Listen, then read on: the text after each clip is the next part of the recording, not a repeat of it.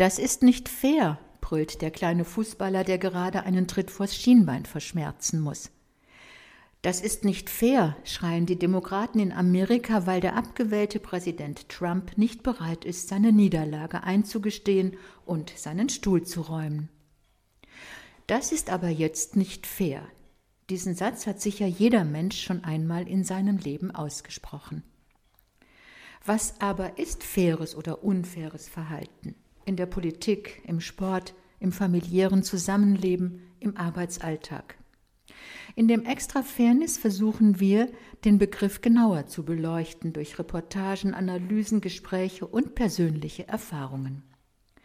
Manche behaupten, der aktuelle Zustand unserer Gesellschaft deute darauf hin, dass von Fairness im politischen und sozialen Leben kaum noch die Rede sein kann.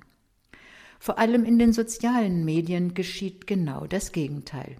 Hass, Verunglimpfung und Diffamierung sind dort an der Tagesordnung. Fairness respektiert die Grenzen und Freiheit der anderen.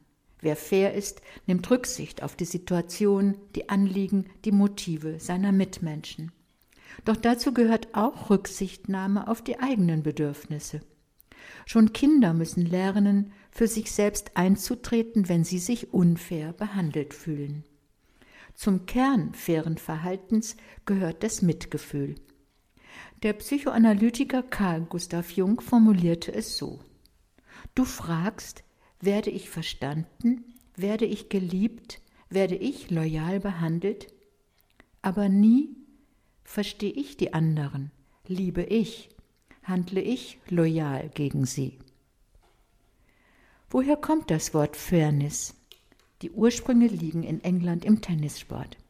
Man stellte damals schnell fest, dass ein Spiel langweilig wird, wenn sich ungleiche Partner gegenüberstehen. Daher schenkte man dem unterklassigen Gegner in einem Match von vornherein 15 Punkte, um ein spannenderes Spiel zu ermöglichen. Ähnlich wird beim Golfspiel mit dem Handicap verfahren. Unterschiedliche Spielstärken sollen damit ausgeglichen werden. So ist es auch im täglichen Leben. Fairness braucht Respekt, Mitgefühl, Mut, Selbstbewusstsein und die Bereitschaft zur Selbstkritik. Fairness bedeutet innere Freiheit, sagt Nelson Mandela. Die Freiheit, nicht nur seine eigenen Fesseln zu lösen, sondern ein Leben zu führen, das auch die Freiheit der anderen achtet. Fairness macht das Leben schöner. Davon erzählt dieses Extra. Dieser soeben gehörte Inhalt ist in der Zeitschrift Public Forum Extra zu lesen. Public Forum Extra erscheint mit zwölf Ausgaben im Jahr. Das Extra-Thema hat einen Themenschwerpunkt, betrachtet aus verschiedenen Blickwinkeln. Das Extra-Leben beschäftigt sich in Form von Geschichten, Reportagen, Gesprächen und Essays mit kulturellen und gesellschaftlichen Entwicklungen und Werten. Die Ausgaben erscheinen im monatlichen Wechsel.